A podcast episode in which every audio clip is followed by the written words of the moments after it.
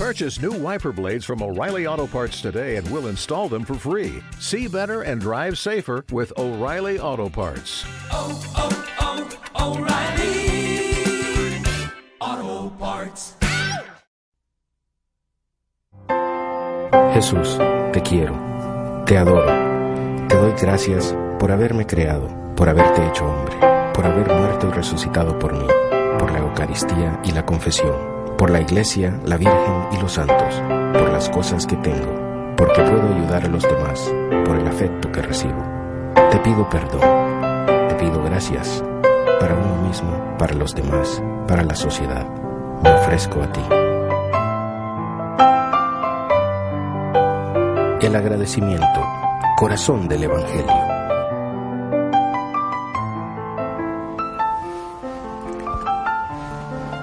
Hola amigos, de nuevo estoy aquí con ustedes una semana más para hacer un nuevo capítulo de esta serie dedicada a profundizar en las motivaciones que tenemos para relacionarnos con Dios.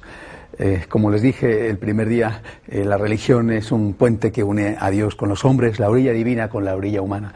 Y la religión, desde mucho antes de Cristo, ha estado eh, marcada por, sobre todo, sobre todo, por dos características, el miedo y el interés. Los hombres han tenido eh, miedo, miedo al más allá, miedo a lo desconocido, han tenido interés en ganarse la ayuda de ese Dios que sabían que existía, aunque, aunque tuviera para ellos rostros muy diferentes. Y, han establecido los ritos y han establecido tantas otras cosas para intentar congraciarse con ese Dios y asegurarse la vida eterna. Bien, esto eh, desde luego no fue así eh, cuando Cristo vino a la tierra. Él quiso hacer otra cosa, él quiso establecer una religión que, que, aun sabiendo que existe el cielo y que existe el infierno, pero que estuviera marcada ni por el miedo ni por el interés, sino por el agradecimiento. Por eso es necesario volver al corazón del cristianismo, es necesario volver a lo esencial de nuestra fe, es necesario volver a la gratitud.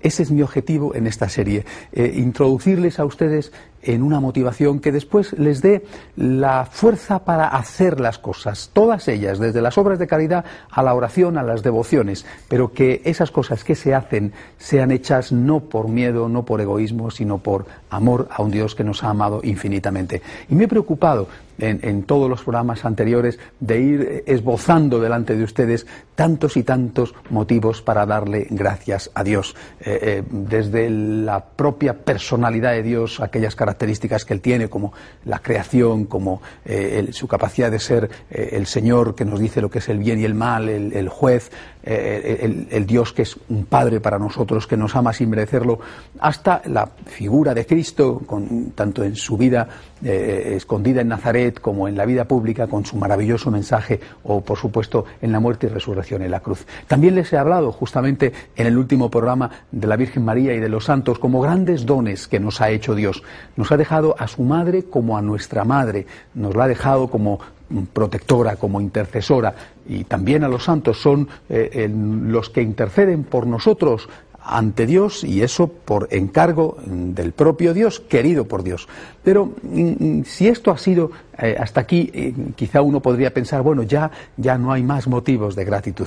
Aún, aún quiero eh, en el programa de hoy esbozar uno mm, que es fundamental y que es válido para todos, mm, por lo tanto no ligado a circunstancias materiales de nuestra vida que, que hoy son y mañana no son, como la salud o como el dinero o como el afecto de las personas queridas. Y me refiero sobre todo a la Iglesia, eh, eh, a los eh, sacramentos, a la palabra de Dios.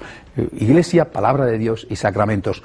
Es otro de los dones que Dios nos ha dado, un don extraordinario, un don que podemos disfrutar y que es tan útil, tan importante y después, después de la pausa que haré a continuación se lo explicaré con más detalle. Pero ya desde ahora quiero decírselo, qué suerte tenemos de tener la Iglesia. Qué afortunados somos de contar con la palabra de Dios.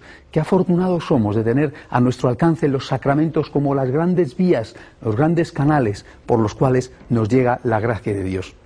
Dentro de las muchas, muchas cosas que tenemos que darle gracias a Dios, en un lugar importante está precisamente la Iglesia, están eh, la palabra de Dios y los sacramentos. Dentro de un momento, después de esta pausa, eh, profundizaré eh, en este tema. Les espero enseguida, eh, no se vayan ustedes. Hasta ahora mismo. Muchas gracias.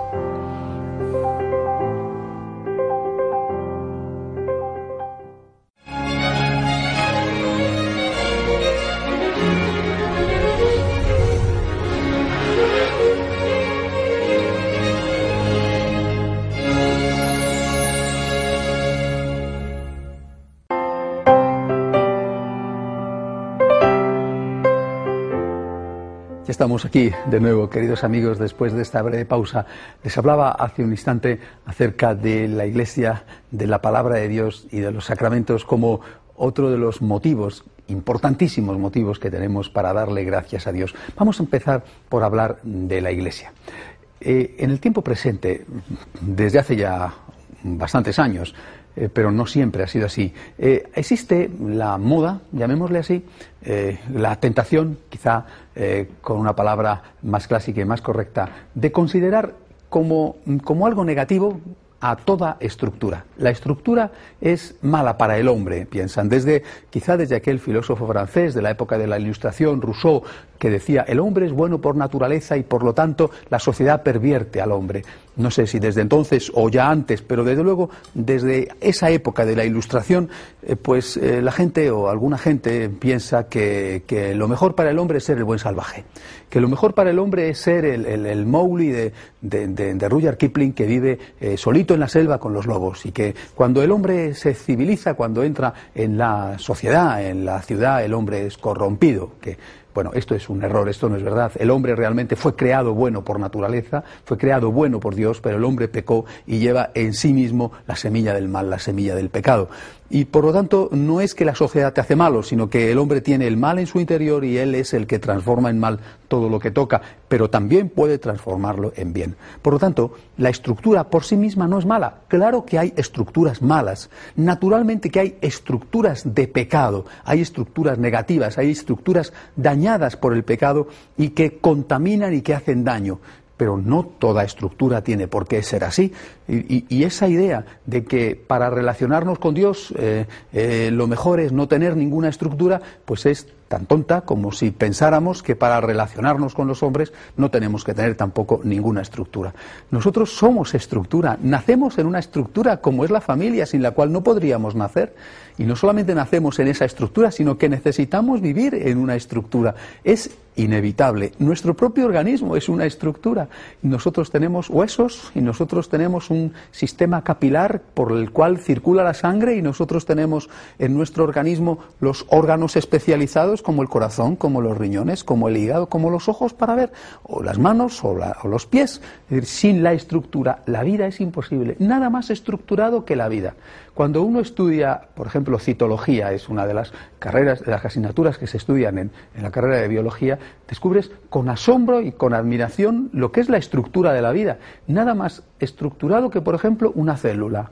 Una célula con el núcleo, con los ribosomas, con las mitocondrias, con su membrana. Y cuando lo miras con el microscopio electrónico, aún te asombras y te admiras más porque cada una de esas pequeñísimas partes que componen la célula a su vez está compuesta de otras cosas tan organizadas, tan bellas, tan perfectas, con una función cada una que cumplir.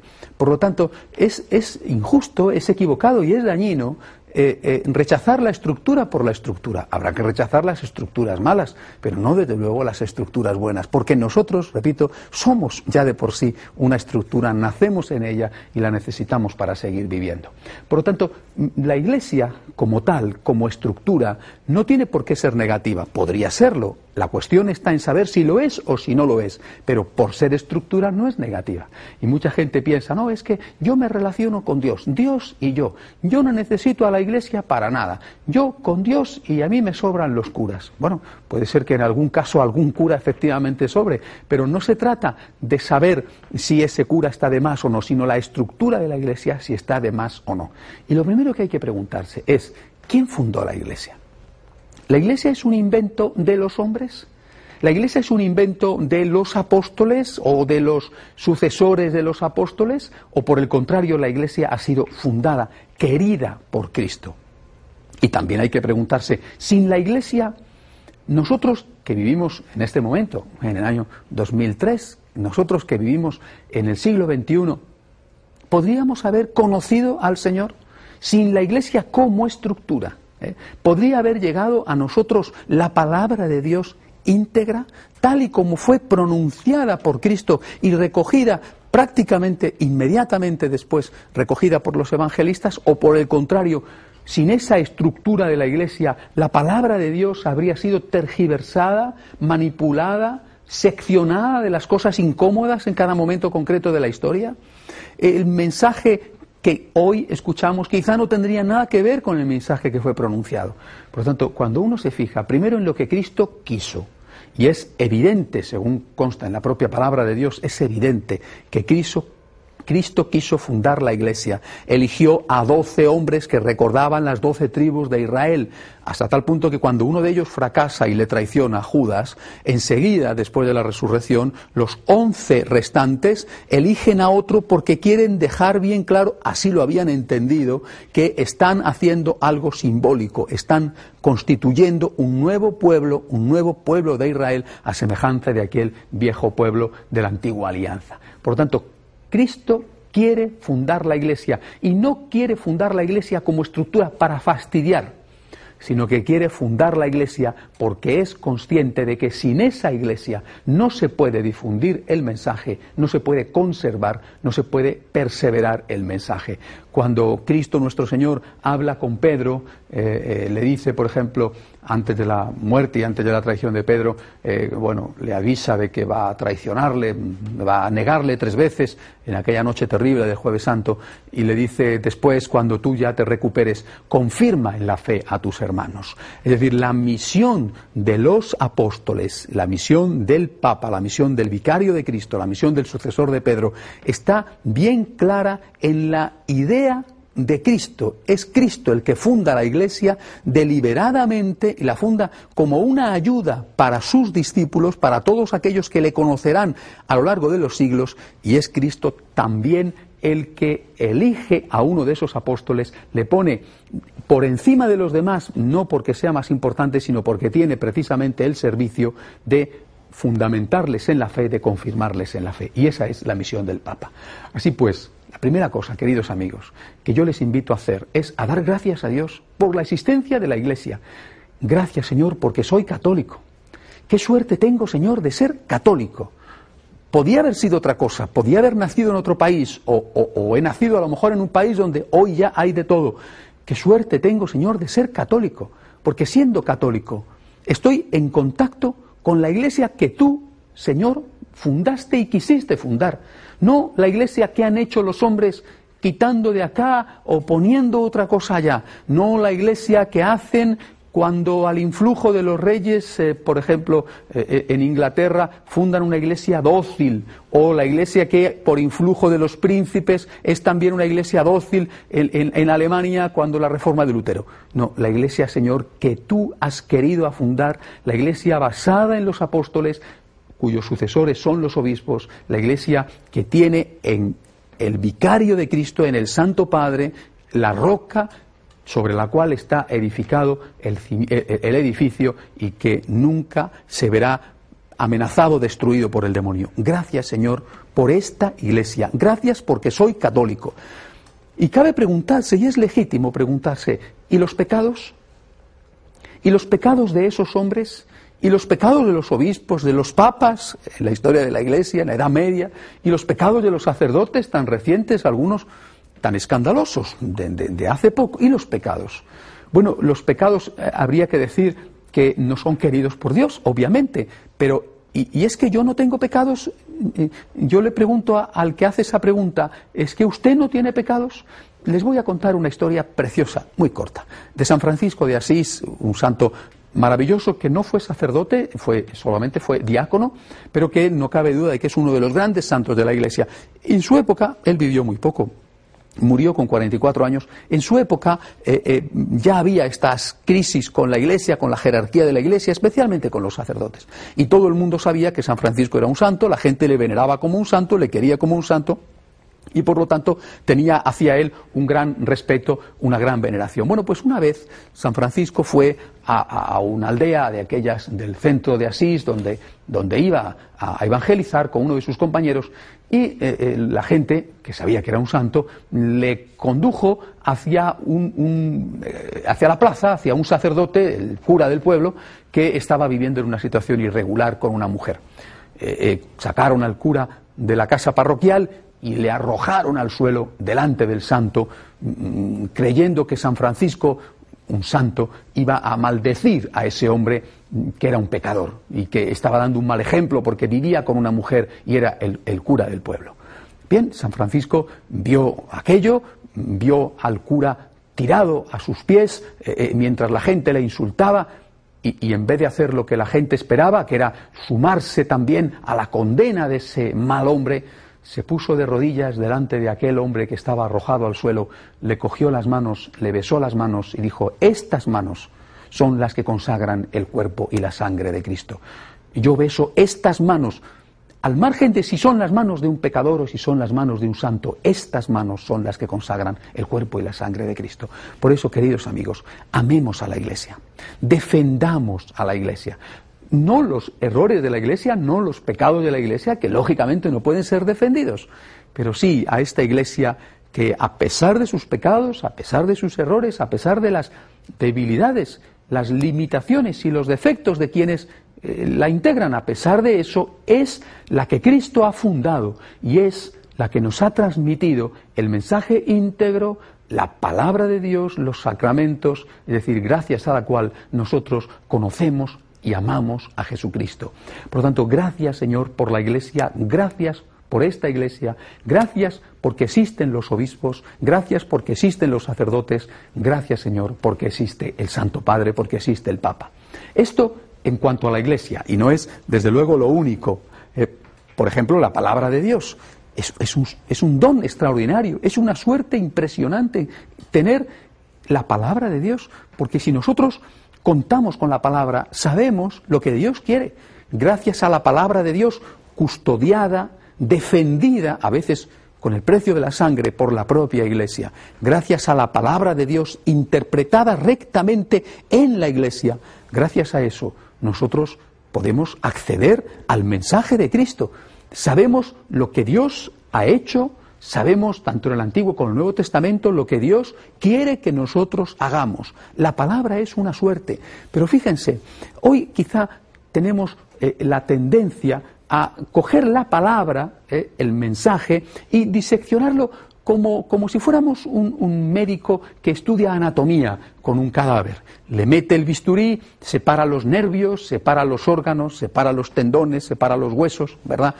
Y eso es un cadáver. La palabra de Dios según algunos, más bien parece un cadáver. Parece un cadáver en el cual uno entra y corta, secciona, saca del contexto y al final eh, eh, eh, muchas veces te da la sensación de que los exegetas o los especialistas se han convertido en diseccionadores de cadáveres. Lo que tenemos que hacer con la palabra de Dios, queridos amigos, no solamente es estudiarla, que hay que estudiarla, analizarla, que hay que analizarla, conocerla, que hay que conocerla, lo que tenemos que hacer sobre todo es practicarla. La práctica de la palabra es lo que da vida a la palabra. La palabra está preparada no para ilustrar nuestro conocimiento, no está preparada para enriquecernos intelectualmente, sino para comunicarnos la voluntad de Dios y que después nosotros, sabiendo cuál es la voluntad de Dios, la practiquemos. Una palabra escuchada y no practicada eh, se parece, como dijo el propio Cristo, a aquel tonto que se miraba en el espejo, después se daba media vuelta y se olvidaba de cómo era. Bueno, pues eso es justo lo que nosotros no tenemos que hacer. La palabra de Dios está para ser estudiada, por supuesto, para ser analizada, claro que sí, pero sobre todo para ser llevada a la práctica. Es la palabra de vida, es la palabra que da vida. Para nosotros, eh, en los franciscanos de María, este es un punto fundamental. La palabra de Dios es la base de nuestra relación con Dios pero esa base es no para teorizar sobre ella, para intercambiar opiniones, puntos de vista, argumentos más o menos inteligentes o brillantes, sino sobre todo es para ponerla a, práctica, a la práctica en la vida de cada día. La palabra, bueno, los sacramentos. Ya uno se queda realmente asombrado, porque, porque si, si, si mires donde mires, todo te parece hermoso, los sacramentos son de una belleza espectacular. ¿Se imaginan ustedes el invento? ¿Qué son los sacramentos? Los sacramentos son como grandes canales, grandes acueductos por los cuales llega la gracia de Dios al hombre en unos momentos decisivos para el propio hombre. El sacramento del matrimonio, la gracia de Dios que le llega a ese hombre en un momento fundamental para él, para su vida, que es cuando se casa, cuando empieza una vida nueva. El sacramento de la confirmación, cuando el, joven está empezando a ser hombre, empezando a ser adulto y asume sus compromisos y Dios le da la ayuda para que pueda aceptar esos compromisos de ser cristianos como un adulto. por ejemplo, el sacramento importantísimo de la unción de enfermos, cuando tú estás pasándolo mal y Dios te socorre, te auxilia para que tú seas capaz de aceptar esa enfermedad y quizá incluso la muerte sin desesperar, sin hundirte. Así todos los demás. Eh, pero fíjense, bastarían dos de ellos, y son siete, el bautismo, el orden sacerdotal, en fin, bastarían dos de ellos, la confesión y la Eucaristía, para caer de rodillas llenos de agradecimiento. Señor, qué suerte tengo de que tú permanentemente me ofreces tu misericordia a través de la confesión. Qué suerte tengo, Señor, de que puedo lavarme y salir nuevo como un niño. Gracias, Señor, por el sacramento de la confesión. Gracias por la penitencia. Me purifica, me libera, me descarga. Es mejor que un tratamiento psicológico, porque no solamente estoy desahogando mi problema y mi miseria, sino que estoy recibiendo la paz, recibiendo el perdón. Y además antes de llegar al sacramento de la confesión, tengo que hacer dolor de mis pecados, arrepentimiento y examen de conciencia. Es decir, tengo que analizar cuáles son mis faltas. ¿Se imaginan ustedes eh, que esto no lo hiciéramos? Pues la gente que no lo hace, la gente que no se confiesa, generalmente no se echa las culpas a sí mismo. Y lo más fácil es decir que la culpa de todo lo que te pasa la tienen los demás. Y terminas por pensar que tú eres buenísimo y que si hay problemas en la vida es culpa de los otros o culpa de las circunstancias. Un católico que se confiesa con frecuencia empieza por hacer ese examen de conciencia y decir, aquí me he equivocado yo, esta palabra no la tenía que haber dicho, aquello no tenía que haberlo hecho, o aquello otro tenía que haberlo hecho y no lo hice porque fui un cobarde o porque fui un egoísta. Queridos amigos, la confesión es un sacramento tan maravilloso que solamente Él tendría que llenarnos de agradecimiento a Dios. ¿Y saben qué es lo que hay que hacer? La mejor forma de agradecerle a Dios por el sacramento de la confesión, confesarse. Es decir, ponerlo en práctica. Si es un tesoro tan grande, ¿por qué dejarlo sin utilizar? Utilicémoslo y utilicémoslo con frecuencia. No digo con obsesión, con escrúpulos, pero sí con frecuencia. Mediante el sacramento de la confesión nos purificamos y nos hacemos dignos, capaces, mediante el don que Dios nos da, de poder acceder al siguiente sacramento maravilloso, que es la Eucaristía, del cual ya les hablé a ustedes cuando les mencioné los misterios luminosos que habían sido de alguna manera instituidos por Cristo. Bien, Terminando, por lo tanto, con los sacramentos, terminando con estos tres eh, grandes dones, iglesia, palabra de Dios y sacramentos, queridos amigos, ¿qué tenemos que hacer? Dar gracias, dar gracias. Miren, eh, eh, hasta ahora, prácticamente nunca les he hablado a ustedes de cosas materiales. Naturalmente que las hay, que son muchísimas, pero prácticamente nunca les he hablado a ustedes de cosas materiales. lo haré en los siguientes programas, pero hasta ahora todos los programas de esta serie han sido sobre cosas espirituales.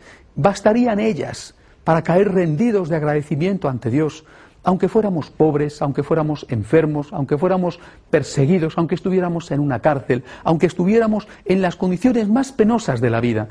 Incluso en ese caso podemos ponernos ante el Señor a decirle, gracias Dios mío, gracias porque tengo a tu iglesia que me ayuda a no equivocarme, que se mantiene firme en medio de las presiones del mundo.